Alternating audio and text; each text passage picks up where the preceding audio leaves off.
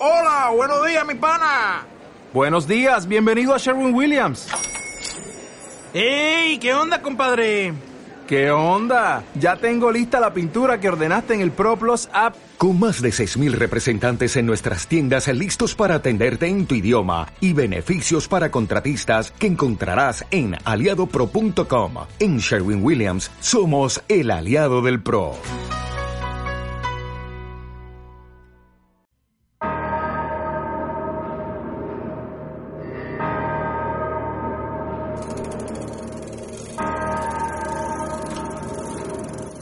Comienza Pata de Cabra. Aquí comienza Pata de Cabra. Un programa al que se llega en bici.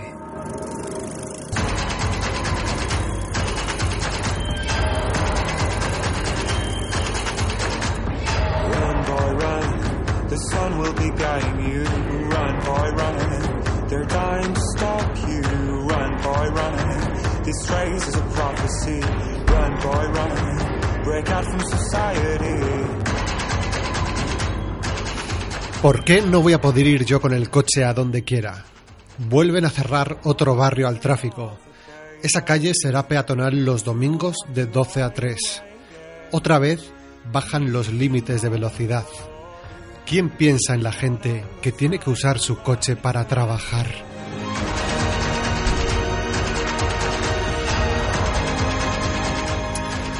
Seguro que si vives en una ciudad en la que la contaminación del aire por fin se está materializando como un problema real, estas frases, estas quejas, las habrás escuchado ya cientos de veces. La que ahora es portavoz del PP en el Ayuntamiento de Madrid y que antaño pintara algo en política, Esperanza Aguirre, critica las restricciones al tráfico porque a su juicio son una coartada para prohibir el coche.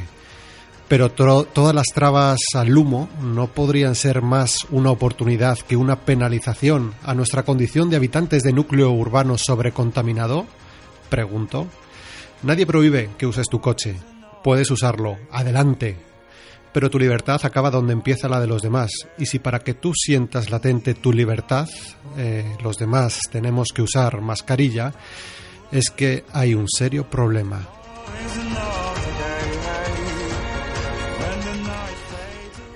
En el Pata de Cabra de hoy, episodio 13, cogemos la bombona de oxígeno y nos sumergimos en aguas turbias, turbias. Vamos a charlar con el investigador David Rojas del Centro de Investigación en Epidemiología Ambiental y conoceremos cómo afecta al cuerpo humano la exposición continuada a índices altos de contaminantes, no solo de los viandantes, sino también de los conductores.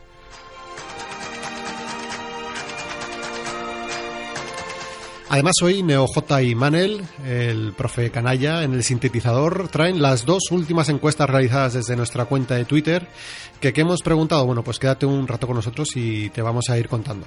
Y como no, no faltará a la cita nuestro investigador privado de la bici, elemental querido Juanítez, que hoy nos trae otro caso resuelto a los micros. Y por último char- charlaremos con François, nuestro corresponsal, tenemos nuevo corresponsal, esto siempre entre comillas, ¿no? en París, que nos va a dar una nos va a dar buena cuenta de la revolución ciclista que se vive allí en la ciudad de la luz. Ya sabes que, como siempre decimos, si quieres contarnos algo, quieres ponerte en contacto con nosotros, quieres acercarte por aquí a los estudios de Ágora Sol Radio, donde hacemos el, programa, pues para vernos, para conocernos y para charlar, pues puedes ponerte en contacto a través de Twitter, que somos, eh, la cuenta es arroba guion bajo pata de cabra guion bajo. Ahora también tenemos Facebook, pones pata de cabra radio y seguramente nos encuentres. Es una cabra subida encima de una bici. Y bueno, como siempre, en nuestra web en www.patadecabra.es. Sara Rojo haciendo controles y producción. Javi Lillo es el que os habla. Y si os parece, comenzamos.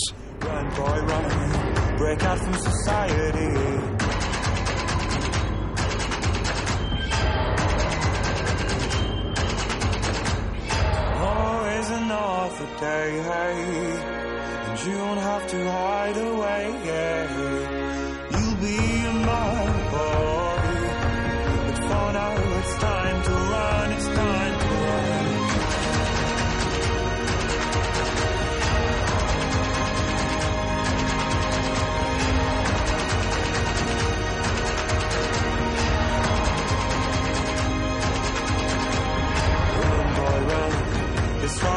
Journey to run, boy, run. The secret inside of you, run, boy, run. This race is a prophecy, run, boy, run. And disappear in the trees.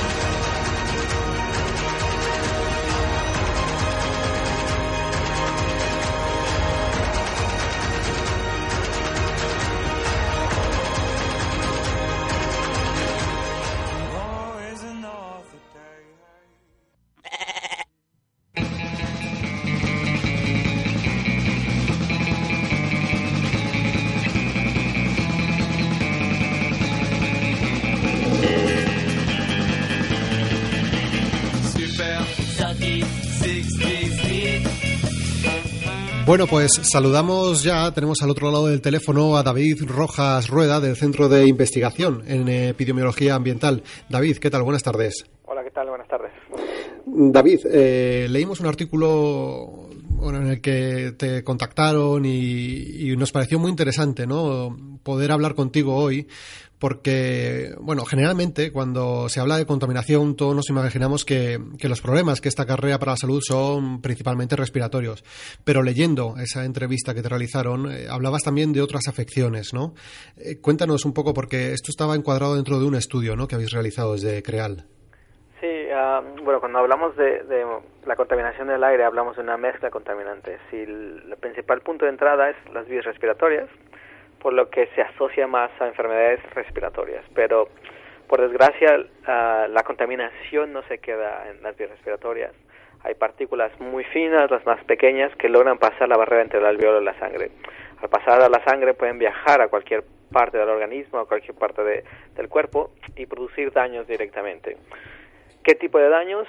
Uh, infartos al miocardio, ictus a nivel cerebral, uh, diabetes, daños metabólicos, estrés oxidativo, daño celular que se han asociado con múltiples enfermedades, asma, bajo peso al nacer, partos prematuros. Entonces, la gama de enfermedades es muy amplia y no se centra solamente en las vías respiratorias. Sí, uno de, uno de los aspectos que a mí me llamó la atención principalmente también era el tema del desarrollo cognitivo de, de los niños, ¿no? Que asisten, por ejemplo, a escuelas expuestas a contaminación, ¿no? Dices que, o, se defiende que, que, el desarrollo es más lento. Sí, hace, uh, estamos llevando a cabo un estudio uh, en las escuelas de, en diferentes escuelas de Barcelona y lo que hacemos es comparar las escuelas en donde hay mayor uh, contaminación del aire con las que hay menos contaminación del aire. Y lo que hacemos son test neurológicos a los niños para diferenciar o identificar su capacidad para resolver problemas complejos, que esto es parte del aprendizaje. Y lo que nos hemos dado cuenta haciendo el seguimiento de estas escuelas es que en las escuelas en donde hay una peor calidad del aire, los niños tienen un peor rendimiento, un menor rendimiento. Y esto no es un solo estudio que, se, que hemos hecho aquí, es algo que ya se ha replicado en otras ciudades en el mundo y han encontrado este, este problema en el aprendizaje uh, en los niños especialmente a la exposición de concentraciones elevadas de contaminación. Y esto simplemente se explica porque estos contaminantes nuevamente logran uh, viajar al, al, torrente circulatorio y uno de los, de los puntos donde puede afectar es eh, el sistema circulatorio del sistema nervioso central. Entonces, el desarrollo hay algunas partículas, uh, son metales pesados o tienen esta afinidad hacia el, materia grasa y, el cerebro tiene mucha hay mucha grasa para, para transmitir bien los mensajes eléctricos. Entonces, ahí se depositan en, en ciertas áreas del cerebro y estas a veces se asocian con este desarrollo o aprendizaje de los niños. Claro, ¿no? Parece como que siempre que se habla de... Es que todo, según estás contando, ¿no? Yo estoy pensando también en, en, las restricciones que se están dando en determinadas ciudades, como la de Madrid, ¿no? Cuando, cuando se pasan ciertos niveles de, de dióxido de nitrógeno. Y, y también de, estaba pensando, ¿no? En reacciones tanto políticas como, como de la propia población, ¿no? Diciendo que, bueno, pues que va en menoscabo de la libertad de, de las personas el, las limitaciones al transporte eh, con vehículos por ejemplo, ¿no? Mm, digamos que, que está el enfoque está completamente erróneo, ¿no? Por lo que veo. Sí, porque aquí estamos hablando de uh, desigualdades en salud. Entonces, cuando cuando exponemos a una población que es más vulnerable, en este caso los niños, a niveles de contaminación elevados, cuando ellos no pueden controlar a estos niveles. Entonces, esto también, esto crearía unas desigualdades en la población. Hay poblaciones que están más expuestas, en este caso, poblaciones susceptibles.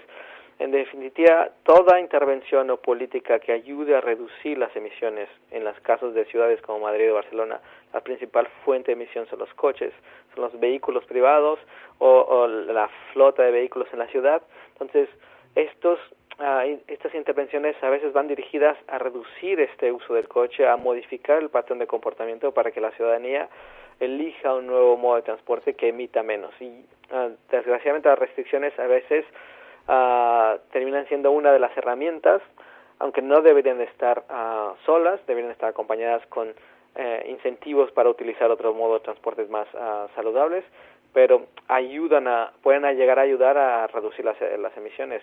Intervenciones como reducir las velocidades en las ciudades ayudan mucho a mejorar la calidad del aire. Entonces, hay una cama, una batería de, de, herramientas políticas o de regulatorias que puedan ayudar a mejorar la calidad del aire. Pero claro, esto también hay que hablar que cómo están diseñadas las ciudades. Entonces, pensar que la ciudad tiene que dedicar más espacio público para modos de transporte más saludables como transporte público, como la bicicleta, como los peatones, para que uh, se sustituya el modo de transporte que emite la contaminación. En 2013, eh, por lo que pude ver eh, el otro día, participaste también ya en, la Comisión de Seguridad Vial y Movilidad en el Congreso de los Diputados, ¿no? Como asesor de la Organización Mundial de la Salud. No sé si es correcto, pero bueno, más o menos es el, dato que pude contrastar. Mm, ya desde, desde 2013, bueno, incluso antes, ¿no? Porque también he visto alguna intervención tuya en 2011. Eh, se han ido haciendo cambios, ¿no? Mejoras, pero mm, ¿cuáles crees tú o qué medidas faltan, ¿no? En política de transporte, no, no solo las que has dicho, ¿no? De dinamizar más el transporte público o incentivar el que no se use el transporte privado, ¿no? ¿Cómo estás viendo tus ciudades como Madrid o Barcelona? ¿Qué les queda por hacer? Yo creo que la clave aquí es el diseño, el concepto de ciudad y a veces es y se piensa que es muy difícil a reorganizar la ciudad o dedicar el espacio público a otras áreas. Si pudiéramos hacer esta transición de, del vehículo privado, del coche o de la moto hacia otros modos de transporte, tendríamos más espacio para nosotros, más espacio público, más áreas verdes, más interacción social, más, más cohesión. Entonces, hay muchos otros beneficios del diseño urbano, de cómo se utiliza el espacio público, cómo se utiliza el uso de suelo. Entonces, este no es un problema solamente de movilidad, este es un problema de urbanismo que pensando en intervenciones puras de movilidad, los departamentos de transporte no van a poder solucionar el problema. Y no es algo que se vaya a solucionar con tecnología. Esperar a que se haga la transición tecnológica de, vehículos a unas combustibles más eficientes o unos motores más eficientes o eléctricos tampoco va a solucionar mucho el problema. Casi el 50% de las emisiones de los vehículos uh, privados no viene del escape, viene del resto de la ingeniería. Entonces hay mucho material particulado que viene de los frenos, del, del desgaste de las mismas, uh, de los mismos neumáticos y de todo el mecanismo que tiene y emite uh, partículas. Entonces, de, en definitiva, esperar a que vengan los coches eléctricos va a ayudar, va a ayudar bastante, pero no va a solucionar el problema. Añadido a que va a seguir creando estas desigualdades de acceso a los servicios, desigualdades en salud, uh, pérdida o, o, un incremento de la cantidad de sedentarismo entre la población, va a seguir existiendo los accidentes de tráfico y si diseñamos una ciudad más humana, más a velocidad de, las personas, podemos no solo reducir la contaminación, sino también reducir el ruido en las ciudades, reducir los accidentes de tráfico y favorecer que la población se mueva un poco más y ganar algo en salud. Ojalá que fuera así, sí. Oye, eh, en un estudio que realizaste en 2011 llegaste a la conclusión que de hecho saltó saltó la noticia, ¿no? No sé si, bueno, fue recogida en varios periódicos eh, de que el Bicing, que es el servicio de bicicletas públicas de Barcelona, salvaba cada año 12 vidas y además reduce la emisión de más de 9.000 toneladas de CO2. Sí, este tipo de intervenciones que son políticas de movilidad de transporte tienen implicaciones muy importantes en salud y aunque no están diseñadas como, como políticas de salud, terminan uh, produciendo beneficios a la salud o pueden llegar a producir beneficios a la salud. Y es lo que tratamos de siempre de, de llegar a, a, informar no solo a las ciudadanías en las que toman las decisiones públicas ah, de que este tipo de, de, intervenciones o en este caso de sistemas de bicicletas públicas mejora la salud y, y, mejora la salud no solo porque reduce la contaminación sino y este estudio fue enfocado a los usuarios que decidían dejar el coche y subirse a una bicicleta. Entonces estos 12 de 12 muertes que se posponían cada año o que se podían evitar eran solamente de los que usaban frecuentemente la bicicleta pero que habían dejado el coche, que era un modo de sustitución, era el beneficio directamente al, ciclista, más los beneficios a la población general que no están no estaban incluidos en esta en esta evaluación. Después hicimos otro estudio para evaluar cuáles serían los beneficios en la población general por la mejora de la calidad del aire, pero los mayores beneficios son los a los que deciden hacer el cambio modal. Esta es, si uno como ciudadano decide elegir una forma de transporte más saludable, el que más gana es el, el, el que decide hacer el transporte modal. Este, este nuevo peatón, este nuevo usuario del transporte público o este nuevo ciclista es el que más gana en salud. Entonces, esto es un mensaje muy importante para incentivar estos modos de transporte y, por supuesto, la inversión pública, las políticas dirigidas a favorecer este, este ambiente construido, estas ciudades más amigables para el transporte público, para el ciclista y para el peatón sí que es verdad que se puede caer ¿no? la tentación de pensar de, bueno, sí, yo cojo mi bicicleta y me tiro a la calzada y me trago todas esas partículas ¿no? que emiten otros. Sí, mm. esto es, esto es uh, verdad. el que hace actividad física en una ciudad contaminada, comparado con el que no hace actividad física, eso quiere decir, el que va pedaleando una bicicleta con el que va sentado en un coche, termina inhalando más uh, contaminación. Este tipo de estudios también los hemos hecho evaluando riesgo, beneficio de inhalación uh, por actividad física en áreas urbanas. Y, pero al final lo que hemos encontrado es que las vías metabólicas de la actividad física son muy similares o son uh, las mismas para las vías metabólicas que produce daño la contaminación del aire. Esto quiere decir que el hacer actividad física contrarresta o detiene el daño que la, contaminación del aire puede producir. A niveles, a niveles estábamos hablando de niveles los que tendría Madrid o Barcelona, no estamos hablando de los niveles que tendría Pekín, pero a niveles en los que tienen las principales ciudades europeas, el beneficio de la actividad física puede eh, y está contrarrestando los impactos negativos de la contaminación. Eh, también nos consta que fuiste ponente experto ¿no? para la reforma de la ley de tráfico y de seguridad vial.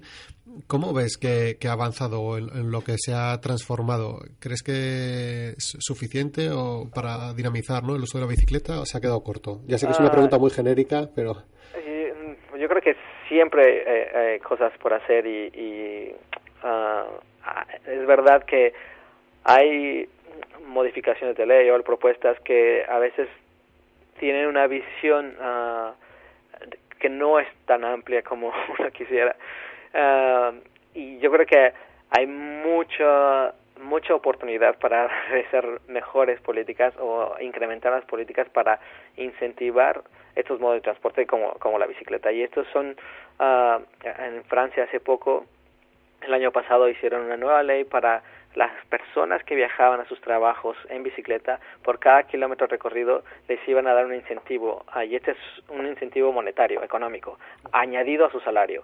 Y esto es algo a nivel nacional, y es una política que no hacen las, las empresas, es una política que gestionó ah, el, Parlamento en, en Francia para todos los trabajadores. Entonces, esta es una forma de incentivo, tal vez muy extremo, pero un incentivo económico en donde las visiones de políticas a nivel nacional tienen una, están priorizando estos modos de transporte a nivel local. Entonces, a veces pensamos que todas las intervenciones tienen que venir de las ciudades, cuando hay intervenciones que pueden ser uh, políticas uh, paraguas para, para favorecer este, este ambiente de ciudades saludables. Pues sí, la verdad es que ese, por ejemplo, el incentivar ¿no? a la gente que usa la bicicleta sería, sería muy bueno ¿no? aquí en España. Pues David Rojas Rueda del Centro de Investigación en Epidemiología Ambiental, investigador, muchísimas gracias por haberte acercado aquí a Pata de Cabra y que, bueno, que sigan los estudios pues también, ¿no? Como, como los estáis realizando desde Creal, que son muy interesantes y que hacen avanzar, ¿no? A la sociedad. Yo creo que son imprescindibles. Muchas gracias. Un abrazo. Chao. Pata de cabra. Con el viento de cara.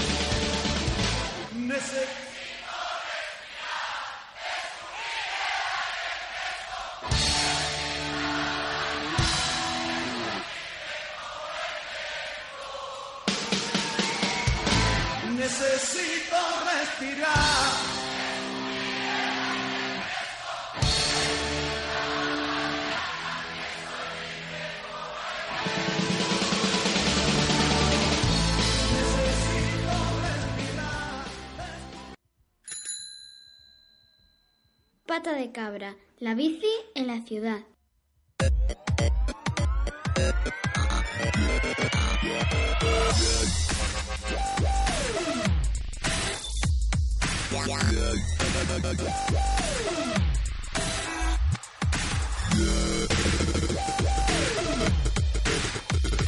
Bueno, pues ya tenemos por aquí a nuestros chicos sintéticos, plástico sintético, aquí a Neo J. ¿Qué tal? Muy buenas tardes. Buenas noches, titireteros. Eso, titireteros del mundo. Y marionetas. Y también a Manel, el profe Canalla. Marioneta tiene la palabra ETA. Marion Eta, cuidado, cuidado. Buenas noches. Buenas noches. Oye, hoy traemos al sintetizador, se podría decir, producción propia, ¿no? Made in pata de cabra. Bueno, sí, como dijimos en el anterior programa, hemos decidido que eh, esta sección se tiene que democrati- democratizar un poco. Y hemos creado el hashtag pata de, pa- de cabra opina. ¿Y qué tal ha ido ese hashtag? Bueno, parece, parece que bien. Sí. Hemos lanzado dos encuestas, eh, hemos decidido publicarlas los sábados y bueno, han ido bien. En la primera de ellas mm, decidimos un poco comentar lo que habíamos hablado sobre el, el anterior programa, el protocolo, el nuevo protocolo anti- anticontaminación de Ahora Madrid. Entonces preguntamos, ¿qué te parece el nuevo protocolo de Madrid? Entonces, bueno, la gente dejamos solo 24 horas para responder y tuvimos 94 votos y las opciones eran demasiado blando, que es la, fue la más votada, 57%, 37% les parecía la- adecuado, solo un 4% demasiado duro y un 1% no quería ningún tipo de restricción. O sea que la gente se ha quedado con un poco, se ha quedado con ganas de, de que le den más caña, ¿no? En, en ese sentido. Más cañeros. Parece ser que a pesar de todas las críticas que veamos en los medios, mm, lo que luego la gente opina será que tenemos seguidores muy eco- Oye, ecologistas o, que- o en contra de la contaminación, pues bueno, parece ser que la gente quiere más, Creo más que, creo que restricciones. nuestra audiencia está un poco... Es lo que te iba a decir, Manel. Manel, habíamos quedado tú y yo de contratar a Zapatero, ¿no? Como en Venezuela, para que hiciera una observación detenida de la votación en... Sí, para que hiciera de observador internacional. Eso es. Íbamos a llamar los cascos azules también, pero no. Vale. No pudieron venir. No solo la gente votó, también dio sus opiniones. Por ejemplo, JL Grau nos decía, Madrid necesita políticos que tomen medidas drásticas. Manuela Carmena decepciona, más contundencia. Eh, Anónimo Anónime decía, me parecen medidas demasiado tímidas. No se atreven a poner la salud pública antes que el coche, solo a paliar algo y poco. Sí que es verdad que, a ver, puede ser, yo no quiero aquí sacar la cara por nadie, ¿no? Pero supongo que mm, instaurar o poner medidas muy restrictivas así de golpe, eh, no sé. A, a nosotros Quizá- nos parece corto, pero mm, vemos que la reacción cuando se han empezado a aplicar estas medidas han sido casi de, de motín. Mm. Entonces igual de primeras ir un poco así con el hacha hacia el coche parece que es un poco un poco complicado y que a los políticos también les suele dar un poco de, de miedo por, por lo que puede por lo que pueda ocurrir, ¿no? Sí. Sí que es verdad que luego escuchas a expertos, ¿no? Investigadores como, como David Rojas, con el que acabamos de hablar, y dices, bueno, pues es que esto va súper lento, comparado con lo que tendríamos que estar haciendo ya, ¿no? Para, en materia de salud pública. Pero bueno, Yo creo que también se ha utilizado como arma política un poco, para hacer oposición a, a este nuevo ayuntamiento de Ahora Madrid. Se ha utilizado como arma. La gente, bueno, igual que con esto de los titiriteros, pues igual. Eh, han dicho, vamos a criticar al ayuntamiento. Sí, hay que sacar, ¿no? Siempre... Siempre que se pueda zurrar un poco siempre se Bueno, también, por ejemplo, a- arroba Brave Bikers decía, medidas flojas. Lo primero sería cambiar las estaciones de medición a zonas por donde pasan los coches y bicicletas. Recordando que, que- que la anterior alcaldesa cambió las estaciones de medición a parques y zonas alejadas del tráfico eh, para que los niveles bajaran. fastidiando así todas las la- los históricos de datos que había que han dejado de valer porque claro Claro. Ya no hay un dato histórico de cómo ha evolucionado la contaminación en un sitio porque lo ha roto ¿Y el ayuntamiento actual no se ha propuesto o no tiene una propuesta de, de retomar otra vez eh, o de re- recolocar esas lo suyo estaciones? sería no recolocar sino mm, poner nuevas donde se quitaron por no romper ahora el, la- el histórico de las, Claro, de claro. las que se cambiaron Eh, sería añadir nuevas a lo mejor Lo que pasa es que eso también nos perjudicaría de cara a las sanciones que nos están poniendo continuamente desde, desde Bruselas. Sí porque pegaría o sea, Habría un pico, ¿no? Sí, aparte estaría puede que eh, se aplicaran las medidas anticontaminación más a menudo todavía. Claro. Por- y ya por último, arroba bicicoles nos decía, ¿por qué se toman siempre las medidas cuando se superan ciertos niveles? ¿Por qué no tomarlas para no llegar a esos límites? A lo que hubo un poco de debate en, en este hashtag, eh, Ecologista Madrid respondía, porque se trata de medidas restrictivas y solo se justifican si hubiera riesgo para la salud. Claro. Ahí alguna vez he leído a, por ejemplo, a Mejor en la Calzada suele comentar desde Getafe se ven muy bien la, la boina La boina, ¿no? y, y casi él puede predecir y mm, viendo un poco el parte del tiempo si va a haber anticiclón y si ve boina ya puede saber si la semana siguiente va a haber Restricciones. restricciones o no porque es que se ve se ve cuando hay mucha cuando hay altas presiones la, la contaminación se queda encima y y eso nos lo estamos zampando Oye, pues por menos cosas hay gente que tiene programas en la tele de pitoniso, ¿eh? Te Pero digo. Igual podían hacer un. Igual hay negocio ahí. El hombre del humo. El hombre del humo. El hombre de la boina. En fin. Oye, entonces vamos ya con el segundo, ¿no? Porque Sí. este fue el primer pata de cabra opina. Este fue, el- fue- lo publicamos el sábado justo después de, de nuestro programa anterior. Y como nuestro programa es cada 15 días, pues bueno, este, esta segunda pata de cabra opina lo publicamos este sábado y lo hemos dejado abierto hasta ahora mismo. Hasta ahora mismo. Pero además lo hemos dejado en todo lo alto, ¿eh? Por lo que he visto. Sí, en este han sido 167 participaciones. Preguntábamos, ¿qué medida prefieres para reducir la contaminación en el centro de las ciudades? Un poco eh, continuando con el tema, para ver la gente realmente qué, qué- qué es lo que prefería. Las opciones, la que ha ganado, mm, parece que por casi mayoría, un por un 46%, fue la de un transporte público mejor y, ba- y barato, más barato. ¿Entiendes?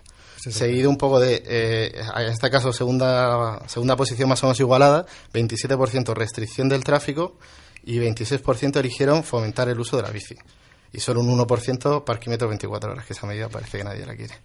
Esta medida, sí. eh, Yo creo que, claro, si te pones a elegir, ¿no? Había, creo que había uno de los, una de las personas que había comentado, ¿no?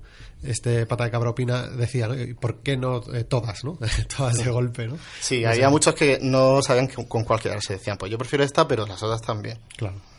Por ejemplo, Ondemun nos decía una mezcla entre fomento de bici y restricción del tráfico. Era su, su preferencia. Daniel Capilla decía, más bicis no implican menos coches. Hay que garantizar el derecho a la accesibilidad, pero desincentivando el, el abuso del coche. Y bueno, JL Grau, eh, habitual en estas encuestas, decía, no me puedo quedar con una. Para mí serían las tres primeras, las tres primeras son buenas, la- todas menos la de los parquímetros. Un poco de cada una.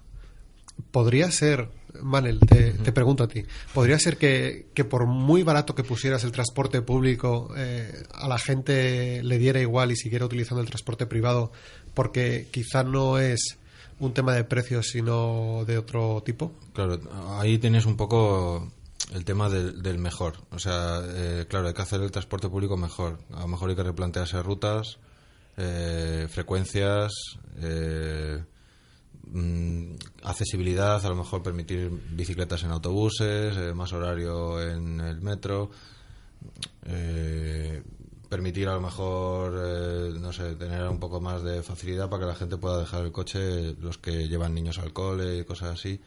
No sé, es más...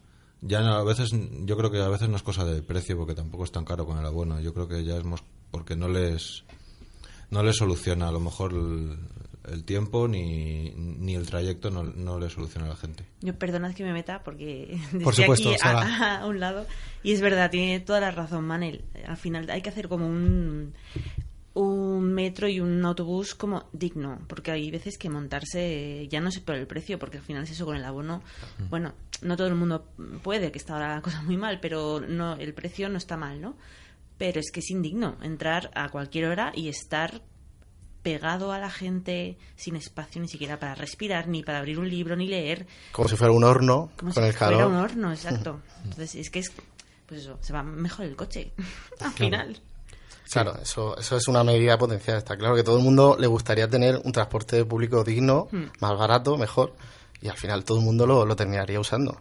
Pero claro, hay mucha gente que. mm, yo he escuchado a gente que dice, bueno, yo al metro no lo piso, porque, porque para ellos son, son- Bueno, hay diferentes opiniones, ¿no? Pero claro, lo, lo ve más una incomodidad que, que un servicio. Yo he de confesar, vamos a hacer una, una confesión aquí, ¿no? Vamos a ponernos Vamos a ponernos con la eh, voz melosa. y- Eso es que Juanito que no está, es Nos el de las confesiones. nos falta. Le tendremos por teléfono ¿eh? ahora en breve, pero, pero bueno. Eh, yo empecé a utilizar la bicicleta aquí en Madrid porque estaba hasta las narices del metro por las mañanas. Y eso lo ha pasado a mucha gente. Me pasó a mí lo mismo. Yo, yo no por eso, pero sí que una vez que empecé a usar más la bici, cada vez me costaba más usar el, El metro. el metro. Porque dices, es, es un, es un engorro. Una vez que has probado la bici, mm, volver al metro te cuesta Te cuesta- muchísimo. te cuesta horrores. Bueno, avancemos. Vale. Que yo Último creo que, tema. eh, o sea, terminamos ya, ¿no? Entonces con la con esta encuesta, ¿no? Con la de pata cabra. Bueno, sí, para terminar, eh, Pablo Palacio decía, menos vehículos que utilicen combustibles fósiles para su tracción. Bueno, Pues ahí está, bien. Lógico, muy bien, muy bien. Y vamos ya eh, con una tercera pata, ¿no? De, esta, este sintetizador. En este caso, el sintetizador ha extendido sus tentáculos sobre otros medios, más allá de las redes sociales. Muy bien. Y bueno, nos hemos fijado en un programa, en No es un día cualquiera de Radio Nacional, que por casualidad terminé escuchándolo y me sorprendió escuchar, bueno, lo, Sara lo tiene aquí preparado. O sea, em, he oído mu- en, en muchísimas ocasiones a muchos padres decir que si los niños están educados, que no hay ningún problema, que bueno, yo he visto eh, a adultos con niños muy bien educados en actividades eh, eh, de riesgo para los niños, por ejemplo, deportes donde los niños no tendrían por qué estar. Pues muy es decir, malos. hablamos hablamos de- del señor Rivera que efectivamente había un riesgo teórico y de, y de hecho práctico, pero yo veo a, a personas montando en bicicleta con los niños detrás en una carretera Sí. y, y Mm. todos los días escuchamos que lamentablemente son arrollados ciclistas Gran por peligro. conductores absolutamente irresponsables. Entonces, llevar a un niño detrás, eh, pues es un riesgo. Es decir, riesgo teórico hay siempre. Y yo lo que creo es que los padres tienen que eh, mm, ser responsables de lo que hacen y, y pensar. Ana García Lozano, de- dejando estas sabias palabras, bueno, sabias entre comillas. Entre comillas. ¿Qué os parece? Hombre, yo comparar al ser humano con una vaquilla me parece un poco loco. Eso así para empezar. Bueno, todo esto surgió de, estaban hablando de, de la polémica que se había formado porque Fran Rivera había sacado, se había sacado una foto Ah, con, con su hija en brazos, su hija bebé, y toreando una vaquilla. Entonces, esta gente igualaba el peligro que estaba exponiendo a Fran Rivera, su hija, toreando una vaquilla, con llevar a tu hijo o hija en- atrás en la bici. Me parece increíble. Estaba pensando que era Albert Rivera. No, no, Fran Rivera. Sí, estaba un poco descolocado. Pero es que lo curioso, eh, si queréis luego debatimos, es que me he metido en Twitter, he buscado Fran Rivera bici. Y me han salido muchísimas opiniones pensando lo mismo que esta señora, diciendo, eh, reverde con causa, eh, dice Fran Rivera, es igual de peligroso que una madre lleve a su hija en bici, eh, a su hija en bici que torear con ella a cuestas. Yo soy un trastornado. Y arroba Vito decía, me parece más peligroso circular en bici con un bebé montada atrás que lo que ha hecho Fran Rivera con una vaquilla noble a su estadiza. Y así muchísimos tweets opinando lo mismo. Joder, qué tropa. Creo que tropa, sí. No sé, o sea, eh, el, el meter a ir, ir con tus hijos por la ciudad, o sea, el pensar que eso es comparable a, a enfrentarlo a un animal que te puede clavar un cuerno a las primeras de cambio, eh, no sé, ya no sé a qué, qué nivel mental tiene la gente. Es Sí. la primera vez que os veo sin palabras, ¿eh? Este, sí, yo no sé, yo estoy intentando- poco- Es que este sí. tema es loquísimo. No sé cómo decirlo sin, sin que vengan y nos lleven a la audiencia nacional. A mí me parece curioso. Dilo con co- títeres, Manel. Sí. la bruja y el policía. Bueno, a mí me parece curioso comparar. eh, y me parece que está, esto está en el subconsciente de esta gente. eh, han igualado el peligro de, de una vaquilla suelta eh, con un coche. En el fondo, eh, eh, realmente estamos dándole al coche la peligrosidad que, que- que realmente tiene, ¿no? Claro. Lo que pasa, claro, la acción de ir en bici, pues claro, es lo mismo que un animal salvaje que te puede final, embestir en cualquier momento. el- la vaca es un ser irracional y normalmente el 99% de los casos los, los conductores son personas. Efectivamente, Entonces, no se puede comparar, ¿no?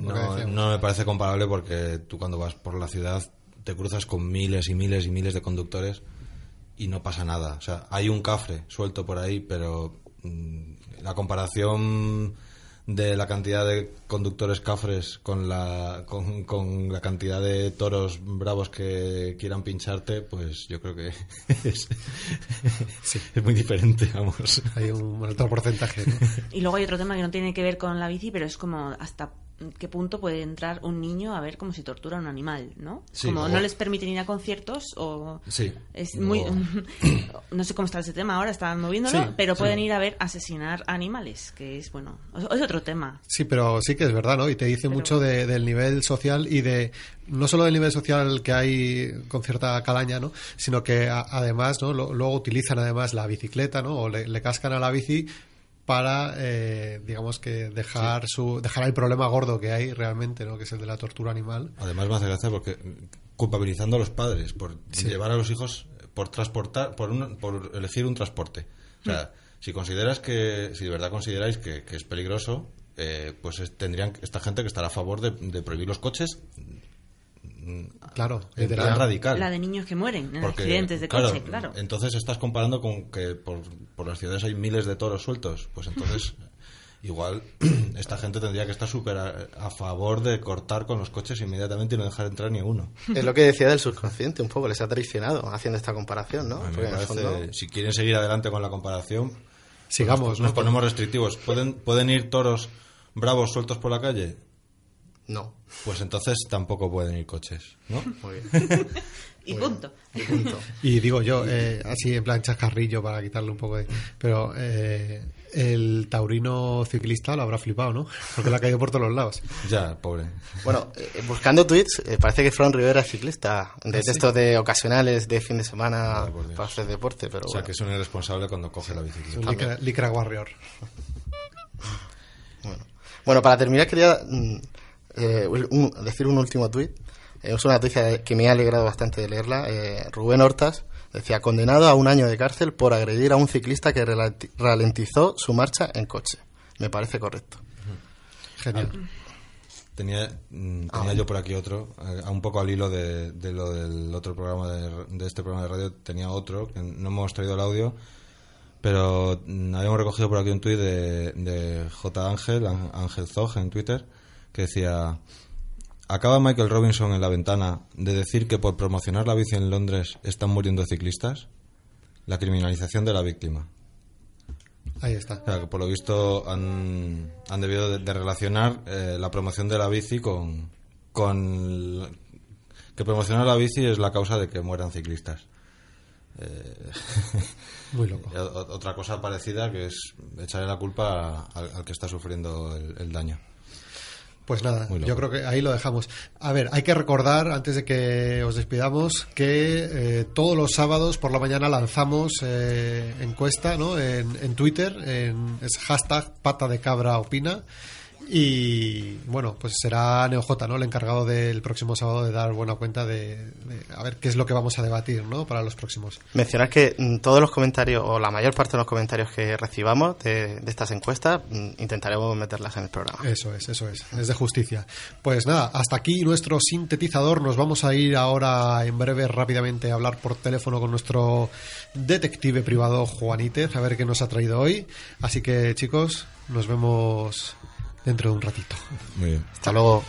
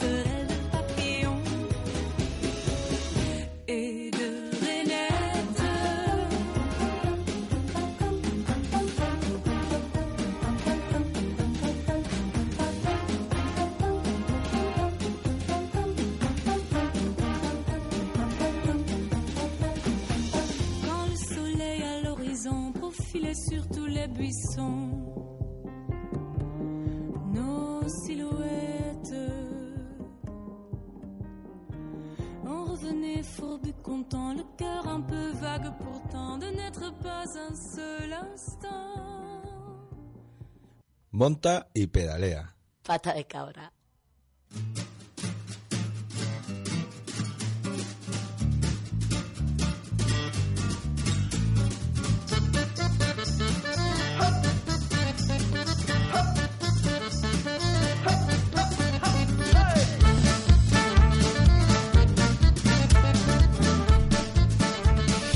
Bueno, pues ya suena la sintonía alocada, preludio de la llegada del gran Juanítez, una semana más. El otro día nos explicaste cómo denunciar ante la policía los casos de acoso y hoy, hoy te tenemos por teléfono, así que eh, cuéntanos, Juanítez, ¿qué tal estás? ¿Cómo estás? Hola, buenas tardes. Pues muy bien, aquí en casita, resguardado de- del frío. Muy bien. Oye, eh, cuéntanos, porque me parece que, por lo que me había dicho NeoJ, tu... Bueno, lo que nos traías hoy hilaba un poco, ¿no? Con, con lo último que ha comentado él. Sí, la verdad que había pensado un poco al hilo de, lo que traía NeoJ y Manel en, en su sección, sobre todo las declaraciones de, de Ana García Lozano, que bueno, pues es una, una más de, de los comunicadores, o así llamados comunicadores, que de vez en cuando pues sueltan perlas contra la bicicleta, desde, supongo yo que desde la ignorancia, ¿no? Más que de la mala voluntad.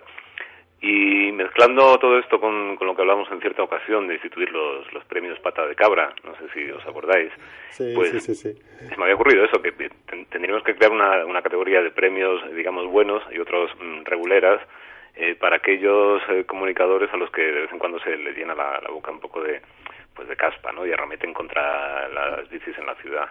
¿Qué os parece? Pues a, a mí de primero me parece genial. Yo creo que nos lo apuntamos, ¿no? Claro, yo, yo creo que estaría bien. Y no sé, para los, digamos, para los, los buenos tendremos que pensar, ¿no? Porque, bueno, digamos que afortunadamente est- estarían más concurridos, ¿no? Porque estos se meten la pata de vez en cuando, eh, afortunadamente no son tan habituales, ¿no?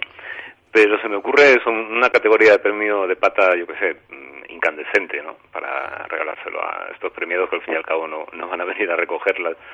Y, y os he traído dos ejemplos eh, que bueno en su momento crearon bastante bastante revuelo no sobre todo en las redes y se me ocurre proponer estos dos candidatos que quizá a los oyentes se les ocurren otros nombres pero bueno el primero es Salvador Sostres no sé si lo conocéis seguramente sí Eh, yo creo que sí, que me, me suena algo, ¿no? Salvador los tres. Un Bueno, col- pues- columnista, ¿no? Opinador. Sí. Opina- opinólogo de- del mundo, Opinólogo.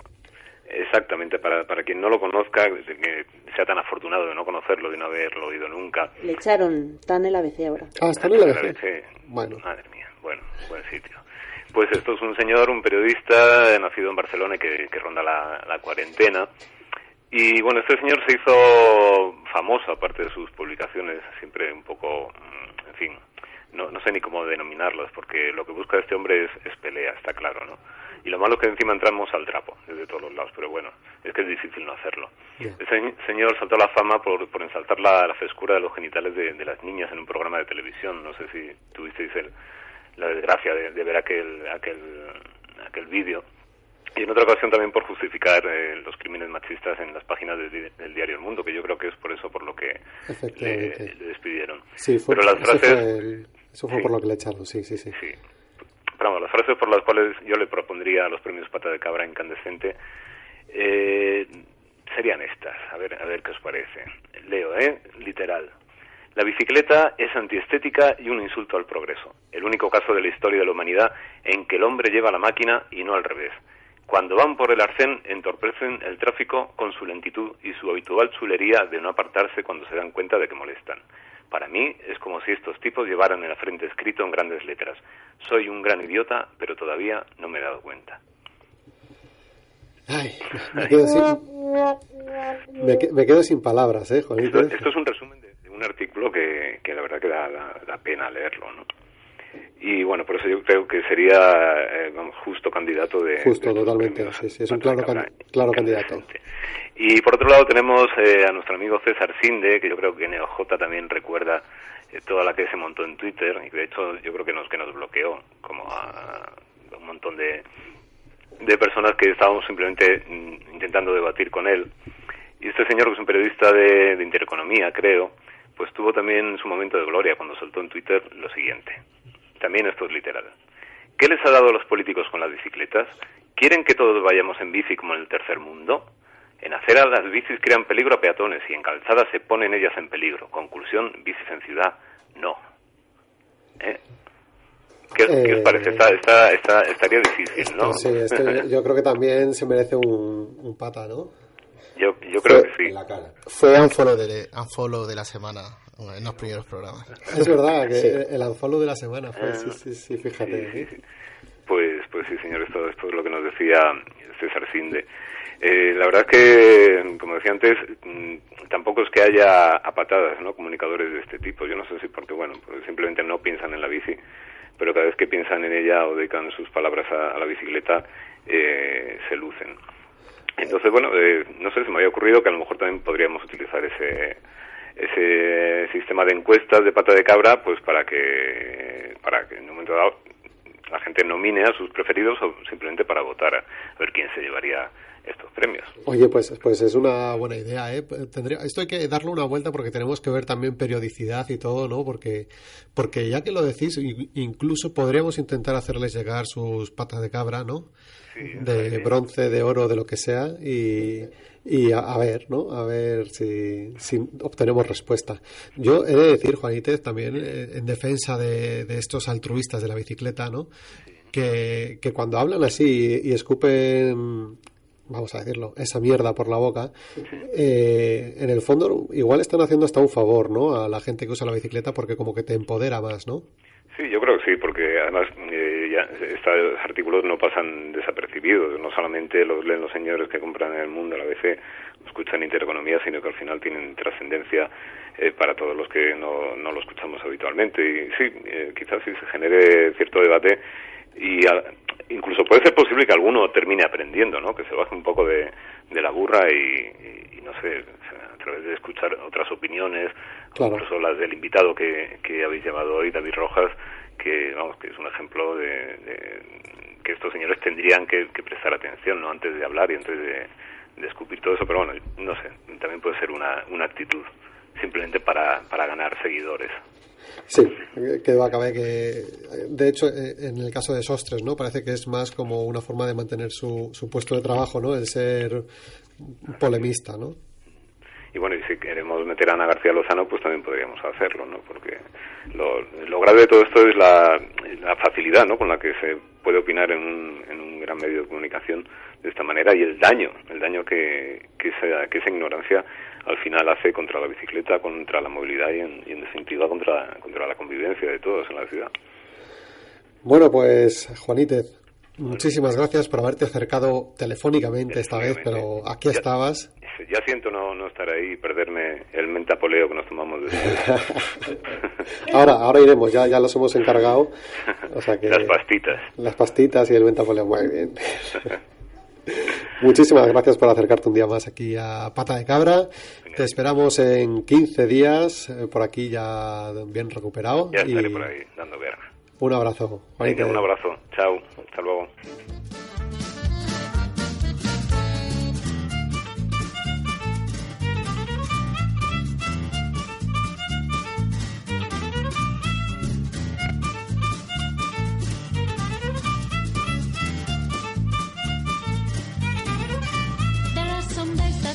Bright. There are some days that seem so dark. How could you walk against the wind? How could you stop to look around? You never know which road to take. One never knows which way goes down.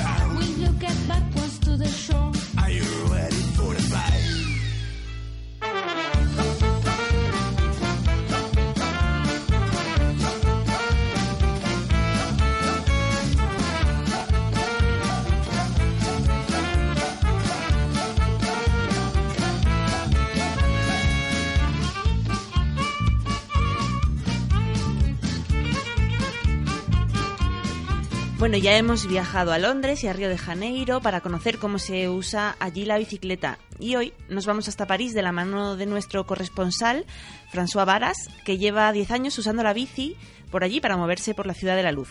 Y esto es lo que nos ha contado.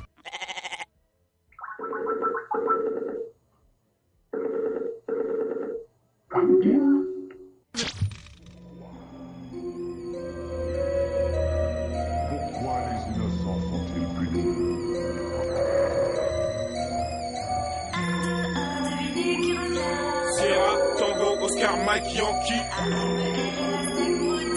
Comme le prédateur, je ne sors que la nuit. Cette fois encore la police et l'ennemi. Je souhaite la meute, personne ne piote. Ça sent les meutes. Me llamo Francisco o François, depende. Eh, vivo en París desde hace unos 10 años. Eh, me muevo en bici acá en, en París como medio de transporte estándar. La uso todos los días. Después dependiendo, sobre todo en invierno, eh, cuando el clima se pone menos menos eh, simpático, tomo el tren para porque vivo en, vivo en, en- en- las afueras de París, no, no, no en París centro. Tomo el tren para acercarme un poco, para, para simplificar un poco el- la tarea. Eh, luego, cuando tengo que moverme en París mismo, intramuros, en la ciudad, ocupo los Velib, las, las bicicletas de, de libre servicio de, de París. Y tengo, ten- tendría que ir a contar al estacionamiento, creo que tengo cinco bicicletas. Y al- bueno, hay una mitad que fueron reciclaje, derechamente de, de amigos que, que ya no las quería, que ya no tenían espacio, que qué sé yo. Así que tengo, tengo una buena cantidad de bici. Mi, mi bicicleta principal eh, antiguamente fue una bicicleta de montaña y con los años eh, ya creo que no le, aparte del, del, del- del cuadro, aparte del marco, creo que no le queda ningún componente original. Y la otra bicicleta que uso mucho es una bicicleta plegable, pequeña por, por- porque es sumamente práctica. La place à Bugsy. Avant de laisser faire mes pulsions meurtrières, j'adresse au Tout-Puissant mes dernières prières. Mec, demande à Dieu de rester vivant. Et j'appelle le diable pour faire couler le sang. La ciudad de París ha invertido mucho tiempo, mucho dinero en infraestructura y eso está muy muy bien porque hay, hay barrios completos, hay eh, sectores completos del- de la ciudad que eh, son tan son realmente practicables en, en- en bici sin, sin riesgo alguno. Ah, Hay probablemente eh, pistas dedicadas que están separadas de las calles o barrios donde los conductores están acostumbrados a, a que haya mucha bicicleta. Y ese, ese es el lado bien de, París. Y después está el otro lado de que a pesar de toda la infraestructura, de las bicis de libre servicio y todo, eh, falta mucha cultura vial, mu- mucha cultura de compartir la calle con, con vehículos diferentes al coche típico que circula en la ciudad. Y eso todavía, y eso todavía eh, es, relativamente estresante. El, el- el tráfico en París es, es estresante. Todo el mundo va siempre apurado y quiere llegar rápido. Y en general, por ejemplo, cuando, cuando los autos pasan al, al lado de los ciclistas, lo de respetar un metro de distancia no existe en París, es mu- es muy raro que se respete. Y, y, la- y- tenemos mucha competencia con, eh, los, con las motos, con los dos ruedas mm, con motor en general, que usan las pistas ciclables, que hacen, en fin, cualquier tipo de locura, mm, no son muy conscientes del, del, del, del ciclista.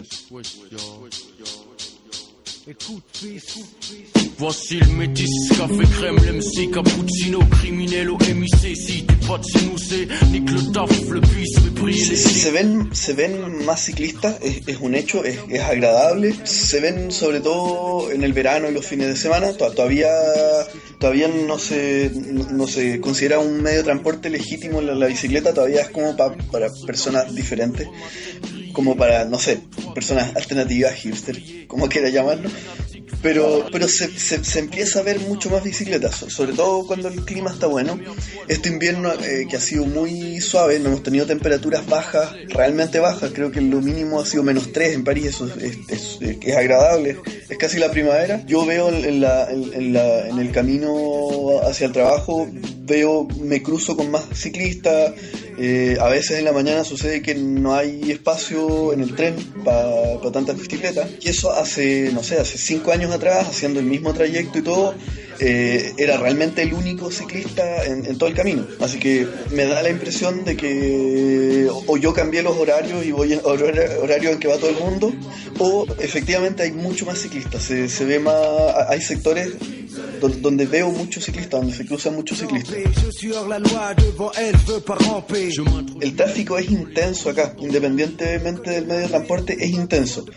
Por lo tanto, es, es estresante, no, no sé bien cómo definirlo, pero mucho claxon, eh, muchas personas que van a gentilmente eh, asomarse por la ventana para insultarte porque, porque sí, porque sí, porque bueno.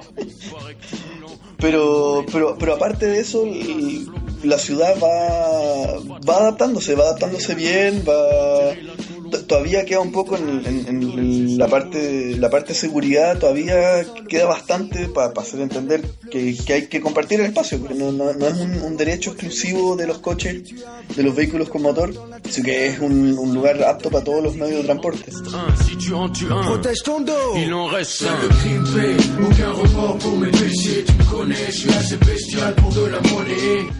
Acá una, una gran, gran ventaja, dos, dos grandes ventajas es que el casco no es obligatorio, es a criterio del ciclista y el, cuando hay una, una pista ciclable también es a criterio del ciclista utilizarla o no.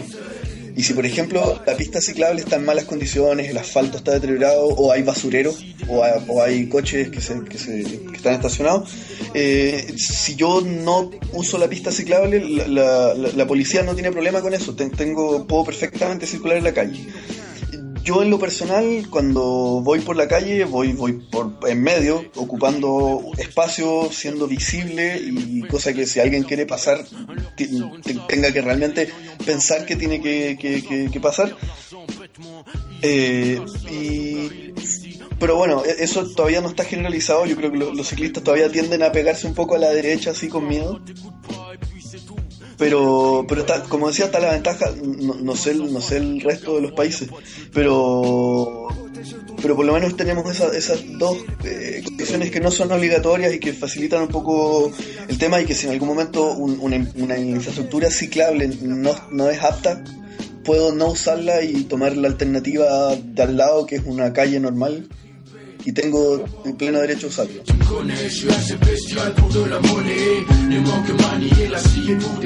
Los talleres colaborativos eh, básicamente son eh, el ayuntamiento, que alguien tiene que organizarse con el ayuntamiento, eh, dan un espacio físico, un taller mecánico y mm, un- hay una inscripción que es anual, que es un monto de dinero realmente pequeño, deben ser algo, algo así como 10 euros al año, eh, una, la inscripción.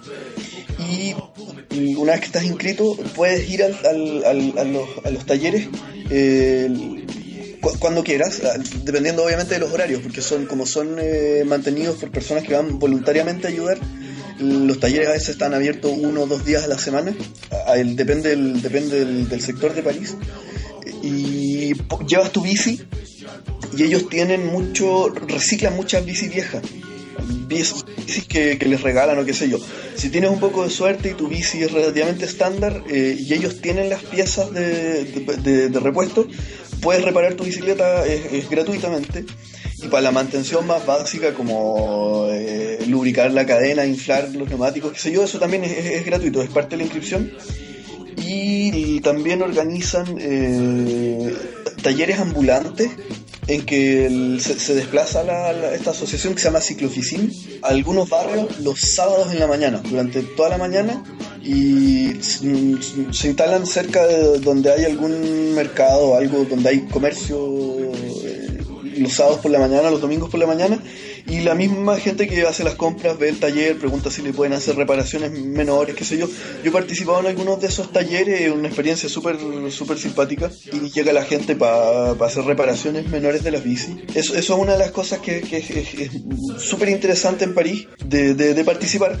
Y, y lo otro también es lo que decía hace un rato, es la, la Velovision, la, la revolución de, los- de los ciclistas, que son los que organizan la- lo- los movimientos de, de masas muy, muy, muy grandes de ciclistas, eh, unos pocos días al año, para poder hacer que, que- que sea visible que hay una cantidad importante de, de personas que se desplazan en bicicleta.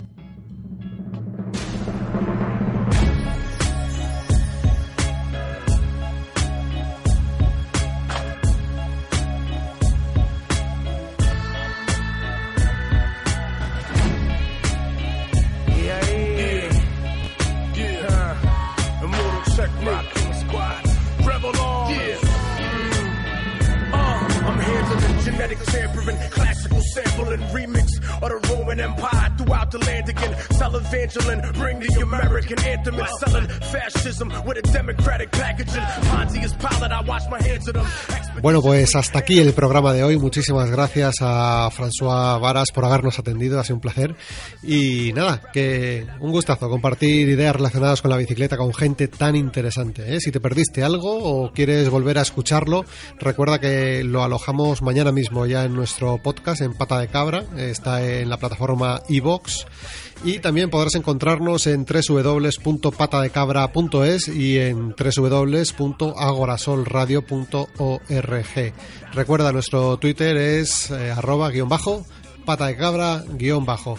Ahí es donde iremos metiendo encuestas, hablaremos de los premios Pata de Cabra y hablaremos de muchísimas cosas a lo largo de estas dos semanas antes del siguiente programa.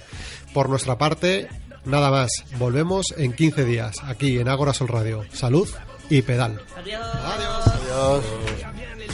Malgré le pétrole des Afghans intéresse toujours Carla et donc mon style dénonce la spéculation des actions à Wall Street, la corruption du tiers monde organisé à Maastricht vite. Je sors mon juice d'artiste, prends les devants, rentre sur la piste au milieu du 6, 6, 6. Moi je remonte jusqu'à l'Égypte pour analyser le fasciste. On se perd pas dans leur histoire, car leur histoire est hors piste. Saint Patrick c'est Patrick, McDonald's c'est McCord, Macintosh c'est Clémenstin, IBM c'est Danger Zone, Grande-Bretagne c'est satanisme, Amérique c'est Amaru, car la sagesse de la terre, un jour tu En direct des favelas d'América Latina, la révolution n'est pas qu'un peu conquis pour soi, négro. Le rôle est de l'info, la vraie pas comme Fox News. Putain de j'aurais dû faire du blues. The world is fucked up cause that's the way we made it. And it's easy to think that nothing could change it. I paint a picture of a possibility for all of you. Revolution's universal vision is follow through. Ce monde est fucked up et tu crois qu'on va se taire. C'est facile de nous faire croire que personne peut rien y faire. Continue. Moi je ramène la possibilité d'ouvrir sa vision universelle et enfin se libérer. Yeah, Immortal Technique. Rocking Squad. Es la visión de la revolución. Freedom. Perú, a Brasil, Harlem, New York, Libertad. Paris. To the streets, motherfucker. La Rúa. Third world, for the world. Yeah. Word. The world is fucked up cause that's the way we made it. And it's easy to think that nothing could change it. I paint a picture of a possibility for all of you. Pata de cabra, la bici en la ciudad.